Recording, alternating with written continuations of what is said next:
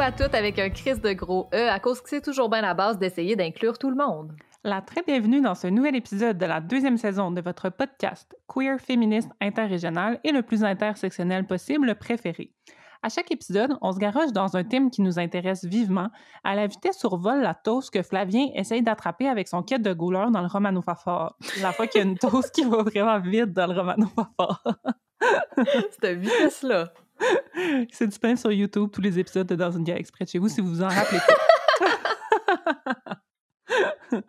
Donc, ce fameux thème qui nous intéresse vivement, on l'observe avec nos lunettes nerd radicales de presque trentenaire, bien à bout de ce monde-là qu'on travaille à chimer à grands coups de podcast.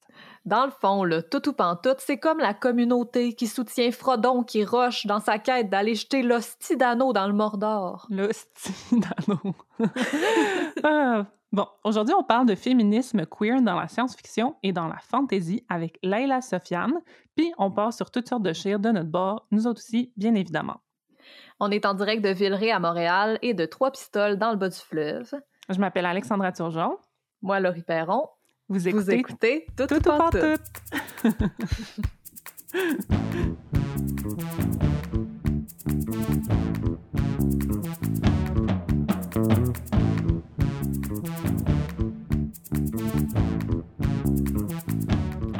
avec un crise de gros E. Saviez-vous que vous pouvez vous abonner au Patreon de Toute Pantoute, en plus de vous sentir vraiment cool parce que vous avez aidé un projet médiatique indépendant féministe mené par des femmes puis des personnes non-binaires. Déjà, c'est pas pire.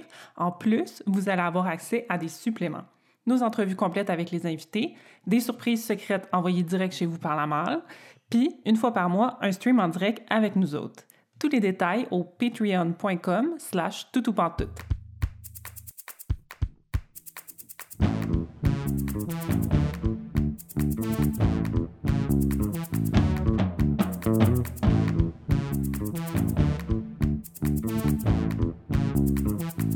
Fait qu'aujourd'hui, on parle de science-fiction. Ça aurait été tout naturel de rencontrer une cinéaste ou une autrice de romans de science-fiction, mais ça me fait d'autant plus plaisir de traiter le sujet avec une artiste qui travaille dans un tout autre domaine qu'on considère pas comme intrinsèquement lié à la science-fiction d'habitude, mais qui l'est à 100% dans son cas. C'est avec une slameuse que je me suis entretenue, puis je vous avertis tout de suite, préparez-vous à être flabbergasté par sa maîtrise du sujet puis sa facilité à nous faire embarquer dans sa passion. Voici, sans plus tarder, notre pro du jour, Leila Sofiane.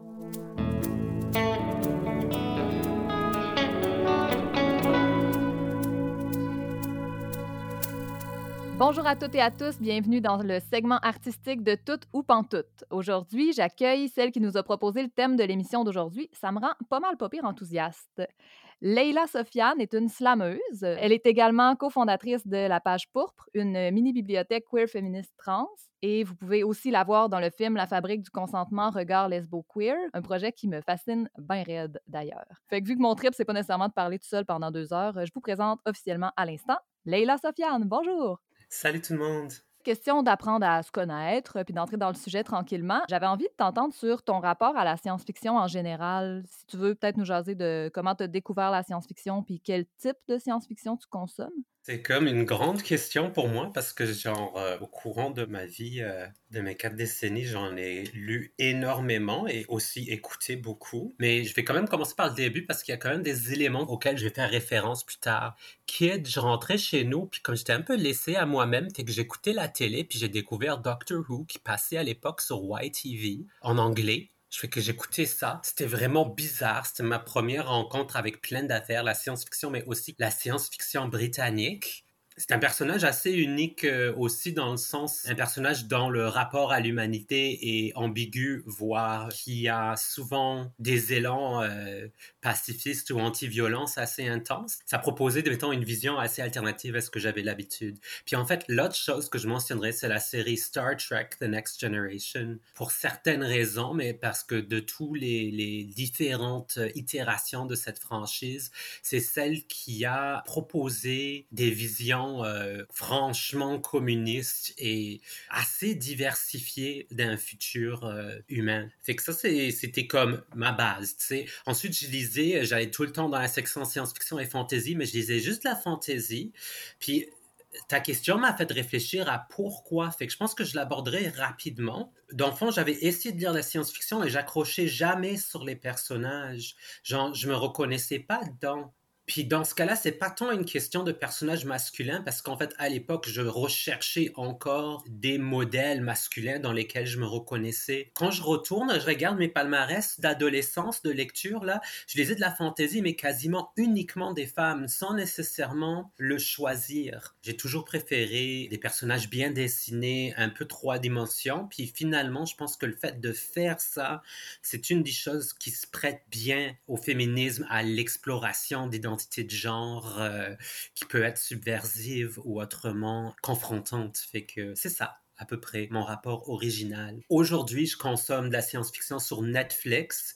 J'avoue à un peu hontement que je consomme aussi la MCU. Puis je lis presque euh, uniquement des, des afrofuturistes, avec les exceptions d'Ursula K. Le Guin et Elisabeth von Harburg, qui est une nouvelle découverte, une Saguenayenne qui écrit en fait depuis 30 ans. Je suis vraiment comme amoureuse de cette nouvelle auteure qui vient de se rendre dans ma collection. Génial. C'est quoi la MCU? Oh my God. Tu vas m'obliger à le dire. C'est la Marvel Cinematic Universe. C'est important de la nommer parce que même si c'est super-héros, le super-héros, c'est un genre de science-fiction. Puis ça fait que c'est le contact mainstream général avec ce genre qui a lieu. Puis moi, ça, je trouve ça trop blanc mais en même temps, sont bien écrits, puis divertissant, fait que tu te retrouves à les écouter comme du bonbon. Ça va exactement dans la lignée de la question que je m'apprêtais à te poser parce que tu voulais parler un peu de représentation parce que, bon, il y a personne que ça va surprendre, là, mais euh, la représentation dans l'art médiatisé, qu'on parle de LGBTQI2A+, non blanche, grosse, situation d'handicap, peu importe, c'est pas génial, c'est un problème. Puis moi, j'avais l'impression que quand on arrivait en science-fiction, ce problème-là devrait un peu moins se poser parce que, bon, tout demande à être inventé, mais je pense que ma propre vision est biaisée par probablement Marvel et compagnie. Donc, est-ce que c'est vraiment vrai que les stéréotypes de genre persistent autant en science-fiction qu'ailleurs? Je sais pas. Mais j'allais te demander pourquoi toi tu penses qu'ils continuent de, de, persister dans ce style-là? Il y a différentes raisons, puis il y en a qui sont carrément littéraires ou comme littéraires culturels. Chaque genre littéraire a ses tropes. Et puis justement, je parlais de la fantaisie. Ben, tu sais, dans la fantaisie, on va retrouver genre beaucoup des jeunes personnages un peu à l'arrache qui savent pas trop ce qu'ils foutent, genre dépassés par les événements, en possession de des objets puissants qui ont aucune idée quoi faire avec. Mais en général, c'est pas des, des, des personnages extraordinaires, puis ils sont en fait à la merci de personnages beaucoup plus puissants que eux. Je sais pas pourquoi, mais ça, c'est des tropes de, la fantaisie bien établis. Le Seigneur des Anneaux l'a carrément établi comme un mode. Puis c'est pas un accident, ça, justement. C'est comme l'œuvre originaire de la grande fantaisie moderne un peu dans le même sens, si on regarde la science-fiction, genre originaire, on peut parler de Jules Verne et H.G. Wells, fait qu'un français et un anglais, chacun de son bord du canal, tous leurs personnages sont masculins, brillants, des athlètes, c'est comme, c'est, des super hommes, et puis vraiment, euh, je dirais pas super humains pour ces personnages-là.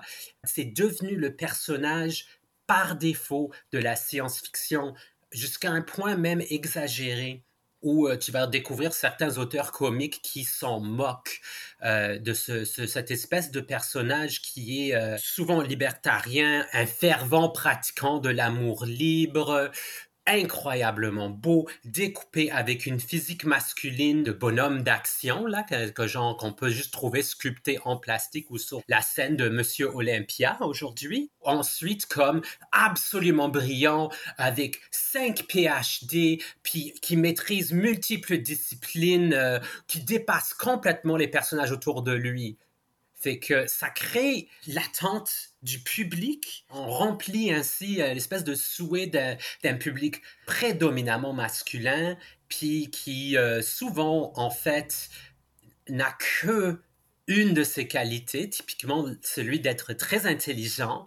Peut-être que maintenant, dans le nerd chic, c'est moins le cas, mais qui se retrouvait très exclu socialement, puis qui donc se retrouvait euh, à s'identifier à ces personnages hyper puissants qui étaient quand même toujours mis à part de leur univers général par leur énorme intelligence et leur refus de se plier à l'ordre social, etc. Fait que bon, écoute, il y a beaucoup de choses à critiquer, mais en même temps, je me confrontais dans la science-fiction à des hommes anarchistes, à des hommes qui couchaient avec d'autres hommes, parce que souvent leur, leur notion de l'amour était beaucoup plus large, pareil, même si finalement ils reproduisent les mêmes genres de tropes de domination qu'on retrouve dans l'hétérosexualité. Tony Stark, c'est un parfait exemple de ce personnage. C'est lourd. c'est fucking lourd. Tu peux quasiment pas écrire ou vendre de la science-fiction sans avoir au moins un de ces personnages dedans de là, on peut voir aussi pourquoi, genre, on peut absolument pas avoir un personnage féminin ou genre un personnage qui a, qui est racisé. En fait, la réalité, c'est que on est tout le temps dans des sociétés post-genre, puis c'est toujours le personnage qui n'est pas racisé, ce qui revient à blanc, on le sait, mais bon, oublie ça, gros, oublie ça, euh, situation d'handicap, neuroatypique plus souvent. Là, on va retrouver souvent des autistes, particulièrement dans les rangs de la science-fiction, mais encore là, c'est le traitement est rarement euh, respectueux en fait de ces réalités-là. Est-ce que toi, tu as des musts, des œuvres qui sortent un peu de tout ça à nous suggérer?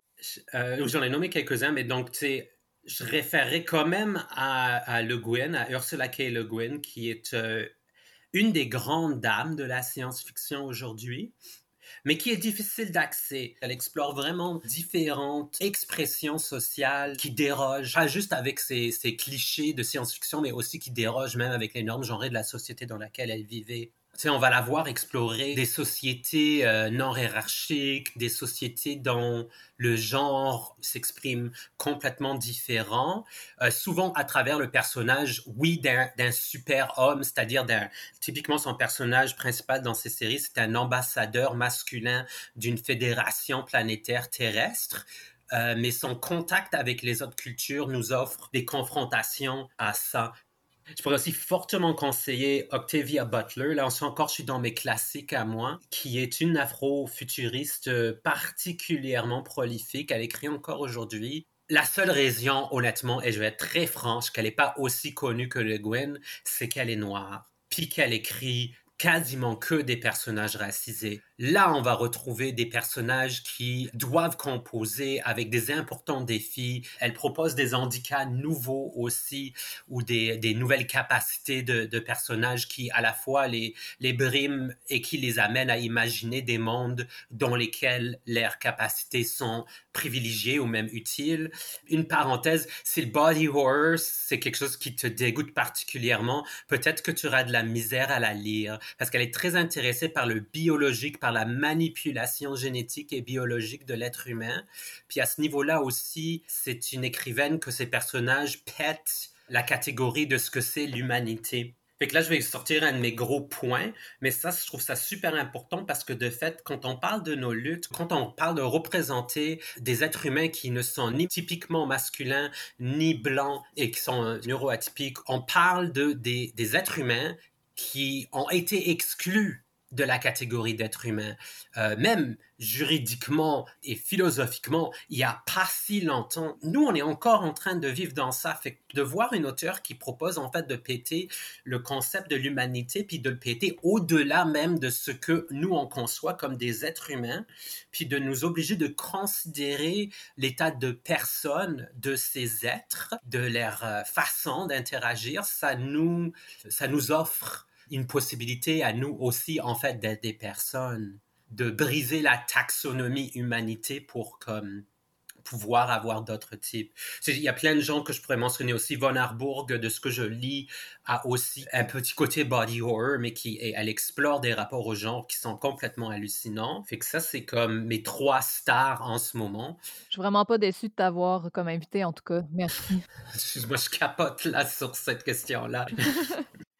Euh, j'ai envie qu'on se dirige un peu vers ton art à toi aussi parce que, euh, comme je le disais au début, tu es slameuse. Tu travailles en ce moment sur un projet intitulé Le Bestiaire, qui est justement bon à l'intersection entre euh, féminisme queer et science-fiction et tout ça.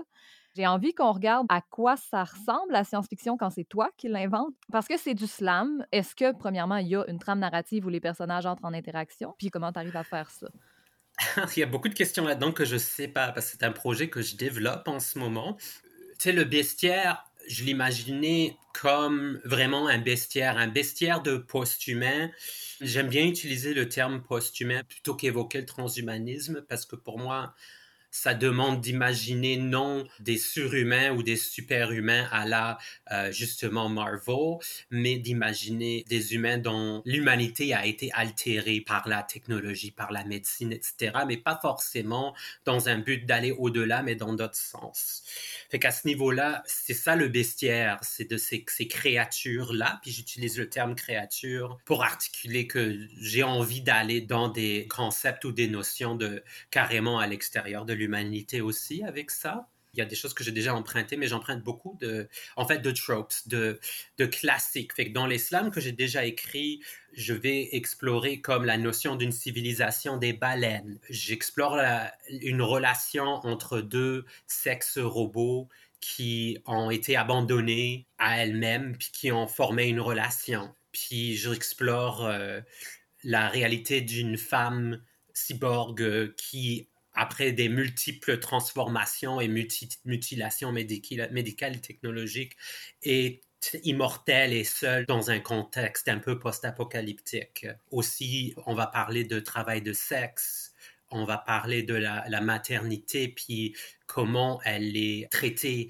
par le système. On va parler du mariage et son rapport de propriété. Euh, littéralement, on va l'articuler comme un sacrifice on va euh, explorer, euh, on le retrouve souvent, ce bon vieux trope de genre le dauphin, la baleine euh, servante de l'humain, qui devient un outil en fait de l'humain dans beaucoup de science-fiction. Moi, c'est un truc, quand je lis ça, ça m'écœure. C'est clairement une fantaisie d'esclavage j'essaye d'aller chercher quelque chose qui va être lisible pour des gens qui n'ont pas ma lecture de la science-fiction tout en offrant quelque chose euh, de subversif à ce milieu-là. J'ai pas encore de notion de comment mettre ces différentes créatures en relation entre elles et je sais pas si ça va arriver avec ce projet-là c'est pas nécessairement obligatoire non plus. Je comprends très bien que dans l'idée d'un bestiaire, tu peux offrir des images ou des captures de moments de la vie de ces personnages-là sans nécessairement qu'ils soient en relation. Je me demandais si toi, tu utilisais les identités de genre, les facteurs d'oppression ou de hiérarchie sociale de la vraie vie pour définir tes personnages. Tu parlais déjà de, des postures de mariage, de maternité, euh, qui sont purement socialement humaine, je dirais. Est-ce que tu avais d'autres choses à dire sur cette notion-là? un élément de ça qui m'interpelle, la science-fiction, en fait, c'est comme, c'est un genre, mais c'est aussi une genre de discipline philosophique qui propose une démarche. Puis la démarche de la science-fiction, c'est tu prends le monde, puis tu y appliques une prémisse, puis tu vois quelles sont les conséquences de cette prémisse sur ton monde souvent, euh, même les auteurs les plus réels produisent des œuvres hallucinantes parce que ils ont un peu l'obligation de laisser vivre leur monde. Moi, des fois, je suis étonné comme des livres que j'ai adorés. Là, je, m'intéresse à leurs auteurs, puis je suis horrifié de voir quel est le personnage derrière ces, ces œuvres, franchement, comme complètement transformantes et lucides. Fait qu'à ce niveau-là, moi, ce que je fais avec mes slams, c'est semblable dans le sens que j'applique une prémisse, puis je l'explore dans mon monde plutôt qu'explorer, mettons, les conséquences techniques ou les conséquences comme sociales larges de mes prémices, j'explore les conséquences personnelles. Puis c'est là aussi les auteurs que j'ai mentionnés, le Gwyn Butler et Von Arburg, font la même chose. Ils prennent des grandes prémices, mais ce qui nous intéresse, c'est pas nécessairement, oui, il y a le trame de fond de qu'est-ce que la société devient avec ça, parce qu'on parle de romancière aussi, mais on s'attarde à ce, qui devient des gens dans ce monde. Comment qu'ils sont transformés, comment qu'ils vivent ça. Puis ça, ça fait que sans être explicitement queer, elles finissent par l'être parce que elles peuvent pas faire abstraction de ça. Puis euh, justement, il y a une lecture de la psychologie, de, des facteurs d'oppression. Quand, quand tu as une lecture de ça, quand tu appliques tes prémices à ça, tu es obligé d'aborder ces questions-là, soit directement ou par intermédiaire. Outre, euh, mettons, les dynamiques sociales, il y a aussi d'autres choses du réel qui peuvent être conservées, modifiées ou ignorées en science-fiction, puis c'est le rapport au temps puis à l'espace physique réel. Est-ce que ton œuvre, on peut la situer dans le temps, dans l'espace? En général, quand j'écris un slam, je le situe, surtout quand je l'écris en mode conte, ce que beaucoup des slams du bestiaire sont, je le situe dans un lieu physique que je connais. Tu sais, mettons, c'est pas sur le rocher percé que ça se passe, là, tu sais, mais je vais retrouver des paysages comme des forêts que j'ai connues. Un des trucs qui me fascine en Gaspésie, c'est les fossés où les gens ont jeté des affaires, où ce que tu vas voir comme une laveuse rouillée à côté d'un bain, puis comme pleine de canettes de bière au milieu d'une genre une forêt qui a toutes les apparences d'être une forêt de deuxième génération quasiment euh, intouchée depuis un siècle? Ces genres de lieux-là, on va les retrouver? Situés dans le temps, je pense que beaucoup de ce que je suis en train de faire en ce moment, pour le bestiaire particulièrement, il se situe vraiment dans le futur, euh, lointain, c'est-à-dire je ne serais pas capable de te dire dans quelle année.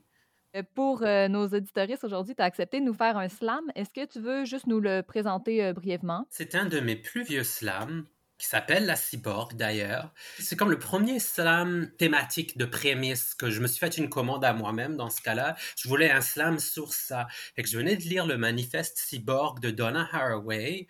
Puis là, j'ai cherché un moyen de comme prendre les idées très complexes qu'elle a dans cet article, puis les rendre comme euh, vivantes et imagées. Et puis, ben, ça m'a pris beaucoup de temps. Je suis arrivé à un truc qui est devenu mon phare. C'est mon, mon slam phare pour le bestiaire. Et c'en est un qui m'a surpris par les interprétations que les gens en faisaient. Sans les partager, je vous dirais que la façon que ce slam a touché des gens, puis ce qui m'a reflété dessus m'a vraiment plu, mais aussi m'a fait comprendre comment un tel traitement peut être euh, porteur, en fait. Et que j'ai hâte de le faire. C'est un de mes préférés. On t'écoute. Alors, j'ai fait un rêve hier. J'ai fait ça comme une prière. Je suppliais le futur de trouver un remède à mon désespoir contre l'apocalypse, contre l'apocalyptique. Il m'est venu une cyborg faite de métaux, de plastique, de fragments biologiques. Je l'ai suivie à travers l'hiver jusqu'à la plage où les vagues figeaient sur son passage. Elle s'est penchée pour prendre une agate, petite, luisante, lissée par le passage des eaux et des sables, qu'elle m'a tendue. Je l'ai prise et elle m'a parlé de l'irremplaçable. Petite, elle aimait visiter le boisé derrière chez elle, où une voiture abandonnée, tranquillement rouillée, squelette de fer et tripes mécaniques étalées dans une talle de chanterelle. Elle n'avait conservé qu'un seul bout de la femme qu'elle était, son âme, passée à travers les époques comme des marins étaient sortis aussi belle et aussi ronde la roche dans ma pomme. Au début, elle a troqué ses jambes pour des ressorts, puis a remplacé sa volonté que son père avait emportée avec du digital. Elle a échangé son bras droit contre la sécurité maritale. Son sexe est disparu entre deux visites à l'hôpital. Elle a sacrifié ses viscères pour une fille trop radicale. Son bras gauche a payé pour des vacances tropicales et son cœur et son cerveau perdus à l'enfer familial. Maintenant ses pensées circulent sur une dentelle de cristal. Elle s'est émancipée du royaume animal et végétal pour devenir, comme son âme, quelque chose de minéral. Être, c'est tout ce qu'elle faisait. Pour avoir encore une illusion d'humanité, elle disait que ça suffisait. De son temps, elle était parmi les dernières. Les humains avaient tous péri, trop fiers pour s'enfuir, noyés dans les eaux montantes d'une planète toujours plus chauffante. Elle retournerait dans le boisé de son enfance pour y achever sa recherche de sens, pour s'installer et tranquillement rouiller dans la talle de chanterelle. Tout à fait par accident, elle était éternelle. Bravo, c'est génial. Merci. Merci pour euh, tes mots, merci pour euh, l'entrevue, merci pour la suggestion du sujet de l'émission. On n'y aurait pas pensé, je pense, puis ça résonne full avec euh, ma petite geek intérieure. Merci à toi. Je rappelle aux auditoristes que les liens vers ton site web, la bande-annonce du film La Fabrique du consentement, Regard Lesbo Queer, la page Facebook de La Page Pourpre et une entrevue à un slam que tu as fait pour la Fabrique culturelle. Bref, tout ça, je vais mettre ça dans les notes de l'épisode pour qu'on puisse continuer de suivre ce que tu fais. C'est la fin du segment artistique. Bye tout le monde. Malade.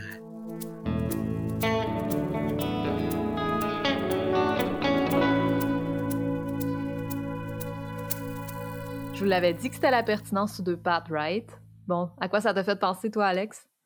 Oh my god, j'ai tellement aimé cette entrevue. C'est vraiment la pertinence sur deux pattes, t'as raison. Et euh, quel magnifique slam pour finir. Ouais. Je lance des fleurs. Je lance des fleurs à Leila Sofiane, merci. je trouve ça full intéressant, la science-fiction, hem, puis la fantasy. Pas nécessairement, que j'en consomme tant que ça, mais je trouve ça intéressant d'un côté comme, philosophique puis théorique. Je trouve que, la science-fiction, comme pour moi, ça dépasse le divertissement puis la fiction, puis euh, je trouve ça important, euh, d'autant plus important de rentrer des considérations féministes euh, là-dedans, euh, parce que euh, ce qui m'intéresse, c'est que dans la science-fiction, il y a toutes sortes de représentations du futur. c'est- presque tout le temps ça. C'est une façon d'imaginer comme un monde de- dans soit des centaines d'an- d'années ou, dans un futur plus rapproché. Puis souvent, l'intelligence artificielle elle est super présente aussi, mais aussi genre avec une planète presque morte euh, où on doit en trouver une autre, ou bien des sociétés post-apocalyptiques, puis des humains qui tentent de survivre avec rien à manger à part leur semelle de souliers, mettons. Euh, Est-ce le, futur, est- donc? c'est ça. c'est ça, ça le futur, manger des semaines de souliers. Et, fait que c'est comme plein de façons d'imaginer l'avenir. Puis je trouve que c'est un exercice éthique un peu d'imaginer le futur. Là. Tu sais, euh, tu te rappelles sûrement des, des cours de philo qu'on suivait au cégep puis qu'on on se faisait poser des dilemmes éthiques. Tu sais, genre, euh, si tu as cinq personnes couchées sur une traque de, de train d'un bord puis deux de l'autre, euh, qu'est-ce que tu choisis de faire avec le train? Euh, si tu te dis, ah, je vais en tuer rien que deux, mais qu'une de ces deux personnes-là, c'était genre Frodon, qui aurait été la seule personne à pouvoir mettre le stylo dans le Mordor. Manon Mais comme, mettons. si, hey, imagine, Colis. Euh, ben, tu sais, t'as- raté, raté le choix, fait comme, mais t'as raté, comme, un autre futur peut être mis en place, euh, mais donc, il y a, chaque, chaque fois qu'on imagine un futur possible, mais ça, j'ai l'impression que la, science-fiction, mais ça alimente toutes les réflexions en tant que société qu'on est capable d'avoir par rapport à, à qu'est-ce qu'on peut créer comme, comme futur, finalement, au-delà euh, de juste avoir du fun puis sortir de notre, de notre quotidien. Euh, puis c'est ça. Fait que je me dis que chaque décision ou chaque réflexion par rapport à ça sont lourdes d'implications éthiques. Puis encore une fois, euh, alors que ce serait donc bien une bonne place pour imaginer des rapports sociaux qui sont différents, puis réinventer le monde sans patriarcat, puis sans capitalisme, mettons après un apocalypse, que tu peux tout réinventer, ben on dirait que la majorité des médias de science-fiction futuristes reproduisent euh, ces oppressions-là dans lesquelles on vit euh, comme si de rien n'était, comme si ça allait de soi, finalement. Ouais, c'est clairement pas nous puis notre chum là, qui reconstruit. Là. Non, c'est ça, c'est ça. Il y en a des, il y en a des, des, des, des imaginations de, de, de dystopie qui sont vraiment plus intéressantes, mais c'est pas ça, c'est pas ça qu'on se fait offrir, mettons, dans les médias mainstream, puis ça reste vraiment marginal. Euh, ce qui arrive, c'est que énormément de productions médiatiques sont créées par et pour des hommes cis, encore une fois, pas seulement, of course, euh, mais mettons, tu sais, celles qu'on connaît, là, donc je disais euh, les plus, les plus populaires, là, mettons euh, Star Wars, Star Trek, les romans d'Isaac Asimov, qui est genre vraiment un, un monument, mais qui n'est pas reconnu pour être la personne la plus nécessairement féministe, et, euh, etc. Euh, Dune, Blade Runner, etc. Tu sais, c'est- c'est ça. C'est c'est comme pareil pour les hommes cis en tabarouette. Puis, euh, tu sais, en- écrire ou créer en partant d'un certain point de vue, ben ça teinte tout ce que tu peux euh, voir comme limite puis comme angle mort à l'équité du monde que tu imagines. ça. Fait que c'est non seulement plate, mais encore une fois, ça, rétrécit l'horizon des possibles dans, notre imagination des, futurs. Euh, puis, je vais sonner comme un disque brisé, mais, mais pour moi, les médias, c'est ça, participent à, à créer la réalité autant qu'à décrire. Fait que c'est ça, je trouve ça important de, de parler de ça en parlant de science-fiction. Puis, euh, surprise, surprise, il y a comme un monopole des hommes cis dans la création des médias de science-fiction. OK, j'ai un quiz génie en herbe, Laurie. Non, impossible. OK, go. Euh, ah, il y a une étude qui a été faite par le Women's, euh, Women's Media Center en association avec BBC America qui démontre euh, la proportion, qui est un pourcentage de films de science-fiction et de super-héros qui ont été réalisés dans les dix dernières années. C'est quoi, d'après toi, le pourcentage de ces films-là dans les dix dernières années qui ont été euh, réalisés par des hommes cis? Oh mon Dieu. Ça doit être immense. Euh, si je me fie aux statistiques des jeux de société de la semaine passée, je dirais comme Euh, ouais. 90 genre. 97. Aïe, aïe. Ça me fait vraiment capoter. Genre. Moi aussi, je me disais, bon, 85, allons-y, 85, ça fait chier, mais genre 97, là. Aïe, aïe. un petit peu d'amélioration dans les dernières années. Euh, il parle beaucoup de, euh, des représentations dans cette même étude-là. Euh, seulement 14 des, des... Là, évidemment, c'est des représentations du genre super binaire là, dans ces, dans ces Mhm. médias-là habituellement. Euh, 14 des films, euh, le personnage principal, c'était une femme ou une fille. Donc, Mhm. euh, plus que 85% c'est des hommes. Euh, 55 c'était des, euh, 55 c'était des hommes, puis 31% c'était euh, des co... euh, c'était et des hommes et des femmes, dans le fond, qui étaient comme ég- égales euh, au top. Euh, puis c'est ça, dans les cinq dernières années, ça s'améliore. Donc, il y a plus euh, 53% euh, de co, co, euh, co-lead, finalement, entre les, hommes et les femmes. Donc, il y a comme une, amélioration des, des stats dans la représentation. Euh, mais encore une fois, dans les cinq dernières années, 47% euh, des films de science-fiction, euh, de, science-fiction de super-héros, c'était des hommes qui étaient le solo personnage principal. Fait que c'était un peu décourageant, Mhm. mais il y a plein de productions indie. Évidemment, ça, c'est les grosses productions de box-office. Euh, il y a des productions indie qui sont plus intéressantes que ça, mais euh, ça donne une petite idée là, de c'est qui qui imagine, euh, qui, imagine qui crée les, les, les représentations comme du futur, les représentations alternatives du monde qu'on qu'on voit sur nos écrans. Oui, ou du moins qui, qui est rémunéré et publicisé pour le faire. Euh, évidemment, comme tu dis, il y a plein d'initiatives euh, qui sont faites aussi par des femmes ou des personnes queer euh, dans le domaine. Puis si vous en connaissez que vous voulez que vous voulez nous lancer, on va les relayer, ça va nous faire vraiment plaisir. Puis nous autres Oui. aussi, on vous en mettra en note d'épisode. Que, parce que c'est important justement de diversifier nous autres même ce qu'on consomme, au moins si les médias de masse décident de ne pas diversifier leur, leur offre. Euh, tu parlais euh, au, au début de, de ta prise de parole, je ne sais comment appeler, bref. tu, tu parlais de, des cours de philo puis de concepts Oui. éthiques. Puis Leïla en en parlait aussi en fin d'entrevue de, de Ouais. sa vision de la science-fiction comme euh, étant, mettons, l'application d'une prémisse de base sur des personnages puis une société. Puis ça, son approche à elle, c'est vraiment de voir l'impact de ces prémisses-là sur la vie personnelle de ces personnages, puis sur ce qu'ils ressemblent. Puis moi, c'est Ouais. vraiment ça qui me rejoint dans science-fiction, ben dans la fiction en général. Ça me touche toujours de voir comment Ouais. les personnages réagissent dans des situations extrêmes. Sauf qu'on Ouais, commence à avoir exploré déjà en crime là, les situations extrêmes euh, basées sur notre monde à nous. Fait que la science-fiction, ça permet de se renouveler un peu à ce, à ce niveau-là, puis de faire naître des nouvelles émotions ou de voir sous un angle nouveau plusieurs des émotions qu'on vit déjà au quotidien. Puis c'est quelque chose que je trouve Ouais, bon point. vraiment euh, utile. Je trouve ça utile comme travail parce que, ben, moi, quand je vois ça, je le transpose sur moi-même, je le transpose sur des amis. En quelque sorte, ça me prépare à diverses éventualités. Je sais que je sonne comme une nihiliste survivaliste, là, mais c'est pas exactement ça. Mais on sait jamais ce qui nous attend. Puis de voir Non, mais ça fait ça, ouais, Ouais. c'est vrai. Mhm. Ouais, puis en, en effet, comme notre planète, elle va pas bien, puis tu sais, on sait pas là, à quoi s'attendre dans la vie. Puis voir des personnages dans lesquels je reconnais certains de mes traits ou des traits de mes amis, ben ça me permet de euh, mieux envisager puis mieux comprendre le- leur réaction puis la mienne quand on se ramasse poussé à bout par la vie. Ça me permet de relativiser mes drames. Puis quand les personnages se montrent plus Ouais. vertueux que ce que moi j'aurais fait naturellement, ben ça me donne l'impression d'ouvrir comme une nouvelle case, une nouvelle euh, possibilité de, réa- de réaction à mon cerveau. Euh, je sais pas trop ce que je dis, mais je trouvais ça intéressant comme perspective de considérer la fiction comme un exercice phi- philosophique en quelque sorte, puis même notre consommation de la fiction vraiment. aussi, d'essayer de, de voir ce que ça Ouais. peut nous apporter. Ouais.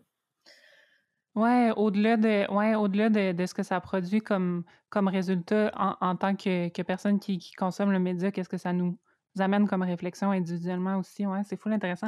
Mais puis j'avoue que, tu sais, comme quand je me fais présenter dans, mettons, des, des nouvelles que je lis, des, des visions d'un futur, je me dis souvent, tu sais, je me dis, OK, serais-tu confortable de vivre dans ce, mettons, ce futur post-apocalyptique-là?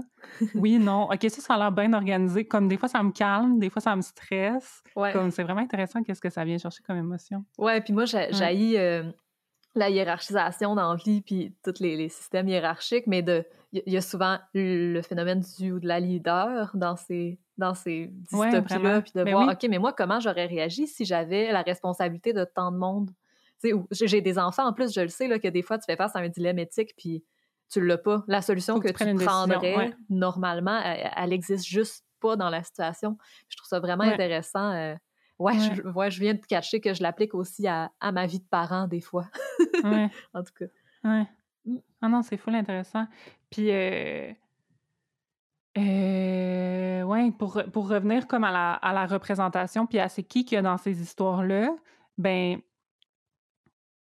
comme, comme on disait tantôt, euh, ou puis comme on disait la semaine passée aussi, dans, c'est qui qui, est dans les équipes de création, puis c'est qui qui est représenté dans, les, dans les œuvres médiatiques. Euh, souvent, on voit euh, sais, souvent, on voit les humains, tu sais, je pense même dans une galaxie près de chez vous, OK, encore. Mm.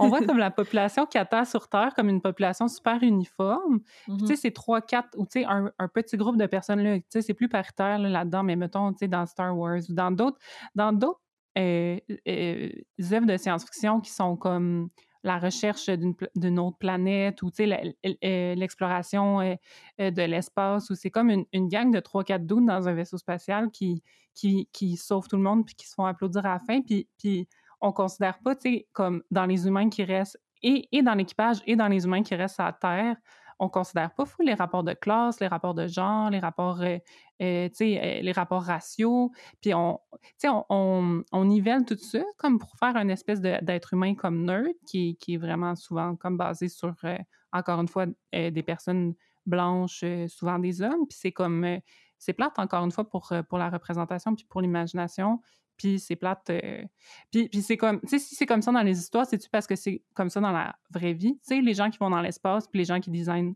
les robots, l'intelligence artificielle qui va être de plus en plus présente dans nos vies, c'est beaucoup, des, beaucoup des hommes. Tu sais, on en parlait la semaine passée, c'est pas un espace qui est inclusif, puis, puis c'est comme un, un cercle j'ai le goût de dire un cercle vicieux, même si c'est un peu pessimiste, mais tu sais, c'est ça qui se passe. Là. Ouais, mais ça me fait penser à. Il y, avait une nouvelle qui avait passé à un moment donné que pour une mission dans l'espace, ils cherchaient uniquement des femmes pour éviter les, les problèmes euh, de genre sexuel et de libido, je sais pas trop, puis ça m'avait fait vraiment, vraiment rire. C'était comme une joke dans la communauté queer de voir genre, les ah. six astronautes en disant qu'il n'y aurait pas de problème lié à la sexualité. Mais ben non! Ouais, ouais, voir.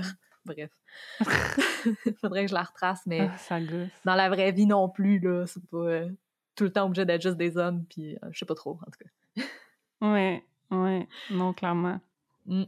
Euh, je trouvais ça, je trouve ça intéressant ce qu'elle dit, puis je trouvais ça intéressant aussi euh, ce que Leila soulignait dans l'entrevue parce qu'elle disait c'est vrai, il y a pas, tu sais, les, les, héros sont rarement des personnages féminins ou des personnages en fauteuil roulant ou, peu importe, mais mmh il arrive mmh de voir des personnages neuroatypiques, elle disait surtout autistes dans les œuvres de science-fiction, mais qu'encore là, le traitement est pas vraiment respectueux. Ouais. Puis je me disais que ben c'est ça, c'est normal parce qu'il est presque uniquement basé sur des stéréotypes puis que si l'œuvre se rend au cinéma, ben, il y a pratiquement aucune chance qu'un personnage neuroatypique soit joué par un acteur neuroatypique. Là. Ça se voit malheureusement. Puis qu'il y ait eu une personne neuroatypique dans, dans, l'équipe de conception. C'est ça. Fait comment tu veux que, ce soit autre chose qu'un stéréotype si c'est ben imaginé, conçu, dialogué, incarné par des hommes neuroatypiques. En tout cas, on peut pas s'attendre à des miracles, mais, euh, mais c'est ça. Mais oui, tu as raison aussi. Euh, la vraie vie, c'est souvent de la fiction. Ça, c'est ma phrase du jour. Qu'est-ce que c'est? euh, ben, moi, ben, c'est un peu euh, une obsession que j'ai. La fiction, c'est vraiment une obsession que j'ai. Me... J'ai besoin de la fiction dans ma vie. Puis je la remarque dans mon quotidien aussi parce qu'elle existe, je trouve, la fiction.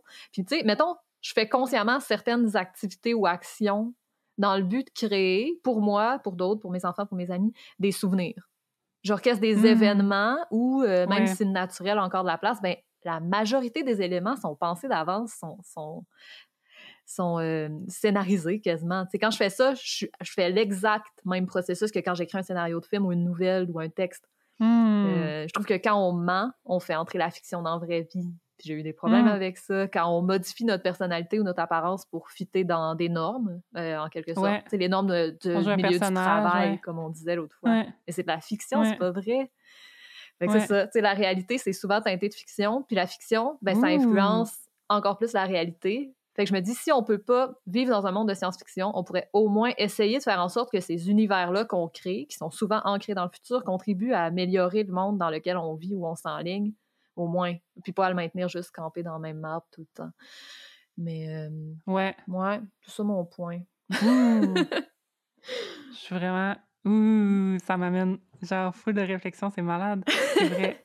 Ouais, on C'est vrai, c'est vrai que tu fais c'est vrai que tu fais ça, tu organises, des grands événements, mais je, ouais, j'avais pas pensé à, à, à l'aspect comme euh, création de, de- comme scé- scé- scénarisation finalement d'une journée parfaite pour que ça fasse des Ouais. souvenirs parfaits. Puis je le fais vraiment souvent. là. Je prévois toutes sortes d'événements d'avance. Pas juste des spectacles, pas juste des parties de fête, mais il y a des affaires que je pense d'avance dans ma tête pour quand je vais les faire à tel, tel moment qui va être plus approprié. Euh, avec mes enfants, c'est la même affaire. Telle activité que je vais faire Ben quand ils vont avoir tel âge pour leur rappeler. Telle autre activité que j'ai faite il y a deux ans. Puis euh, des cartes que je leur envoie. Tu sais, mon enfant a tripé sur, euh, sur un, un personnage de BD, puis j'y envoyais des, des cartes postales de ce personnage de BD-là, out of nowhere, dans Mhm. des événements de sa vie, pour juste faire « Allô, c'est moi, je pense à toi, mais c'est pas vrai, mais je me dis que dans sa tête, ça va créer quelque chose de le fun. » Mais je la fais vivre dans Ouais, fiction, là. histoire. Il n'existe pas. Le Père Noël, ça n'existe pas. Tout ça, ça... En tout cas, la fiction, Ouh, ouais, elle Père Noël, existe bon point. dans la vraie vie. C'est vraiment ça, mon point. Malade. Je suis vraiment contente. Yes! Hey, ça va bien Je suis finalement. contente de te On va- satisfaire. continuer sur cette note positive, parce que là, euh, je suis depuis tantôt que, que c'est un monde de doute, finalement, le monde de la science-fiction, mais, mais on le sait que c'est pas rien que ça. Là, Mhm. Laila, elle en a parlé abondamment, puis, euh, puis j'avais le goût de, de continuer un peu là-dessus. Elle a parlé beaucoup de, de l'autrice euh, Ursula Le Guin, d'ailleurs, que j'aurais pensé que c'était Le Guin. Je suis vraiment contente qu'elle l'ait prononcé avant moi. Euh, qui est une autrice des années euh, 70. Que, puis je trouve ça vraiment intéressant, l'histoire de cette autrice-là, parce que c'était. C'était une personne un peu comme nous qui était comme Moi, la science-fiction, franchement, euh, la conquête de l'espace en 12, pff, ça m'intéresse pas particulièrement. Puis elle a comme décidé d'aller complètement ailleurs. Puis euh, elle s'inscrit aussi dans une mouvance féministe de la science-fiction qui a pris de l'ampleur dans les années 70, puis qui a fait du bien à, beaucoup de fans du genre, je pense aussi.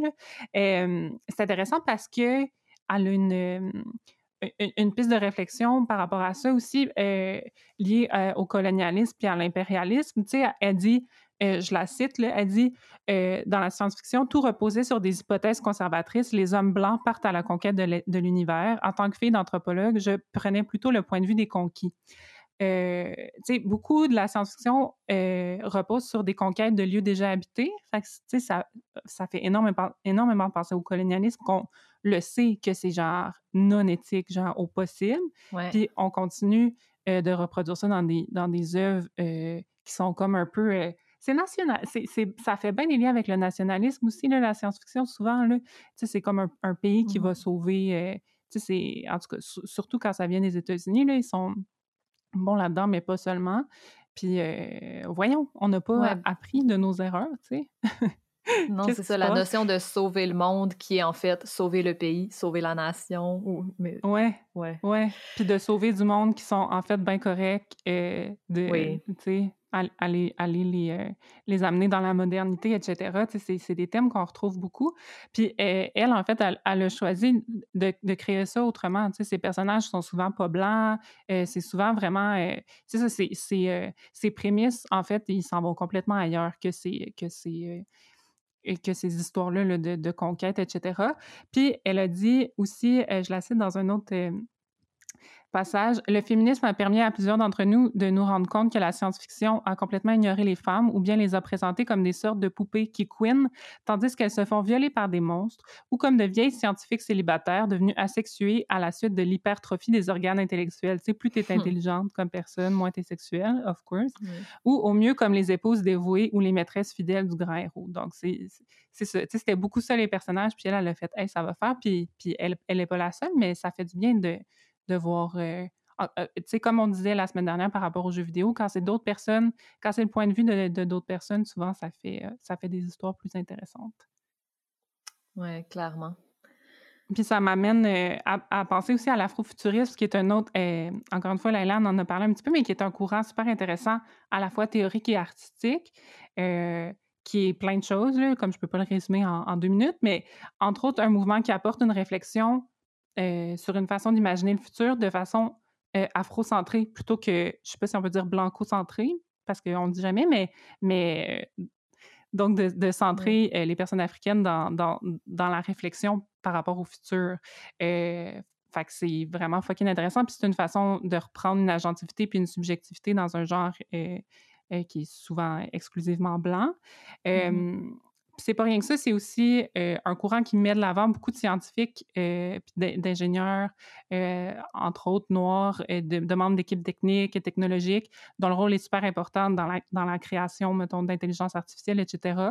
fait, que c'est ça. Puis il y a une branche artistique aussi qui est comme tellement vaste, là, art visuel, euh, euh, film, euh, musique aussi. Je vais vous mettre des mmh liens vers des exemples d'artistes puis de projets afrofuturistes dans les notes de l'épisode parce que c'est un courant fucking riche qui, encore une fois, tasse le focus de, la façon dont on est habitué de voir une réflexion par rapport au futur.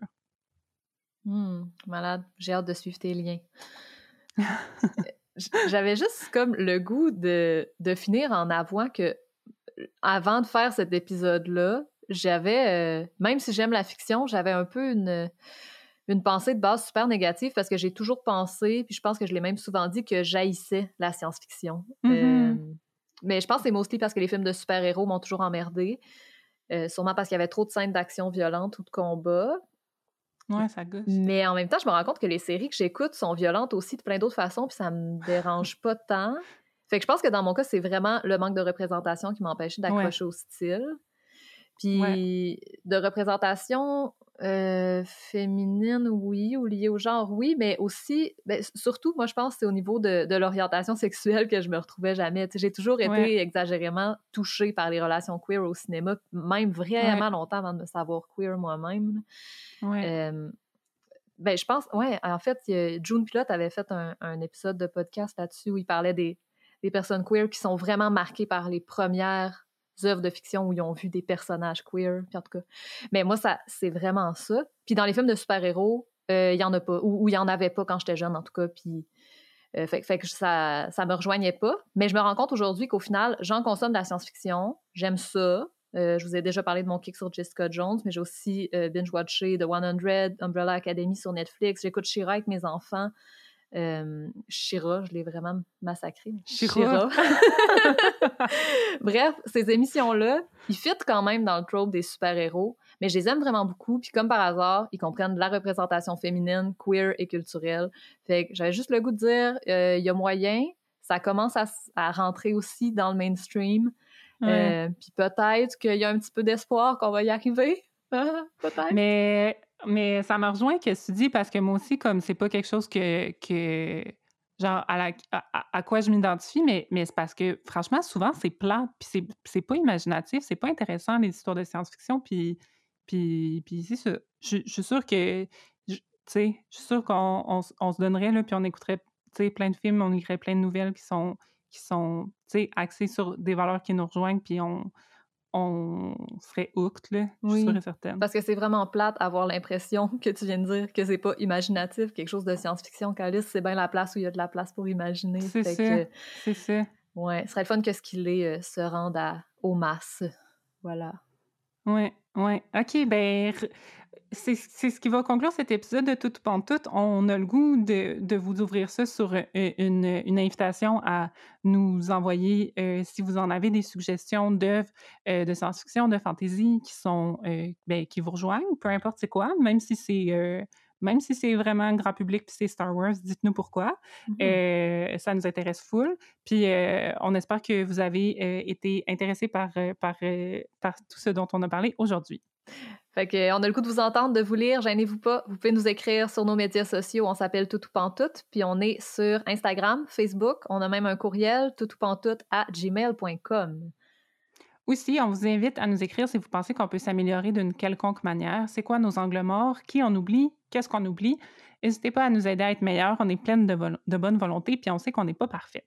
Finalement, si vous avez une passion, un talent, une expertise, puis que vous aimeriez partager ça avec le monde entier, tant celui dans lequel on vit que dans n'importe quel autre monde parallèle mmh. auquel on a accès grâce à nos contacts et nos pouvoirs magiques, écrivez-nous. on veut vous connaître. On est toujours à la recherche de nouveaux sujets et de personnes de tous horizons pour en parler avec nous en ondes. On veut sortir de nos cercles. Help! SOS! Merci énormément à Laila Sofiane pour ton entrevue et pour ta prestation euh, enregistrés pour notre épisode. C'est vraiment full apprécié. Merci à Marie-Ève Boisvert pour le montage. Merci à Audrey Laperrière pour notre illustration. Puis merci à vous autres d'avoir joué avec nous. Ciao! Bye!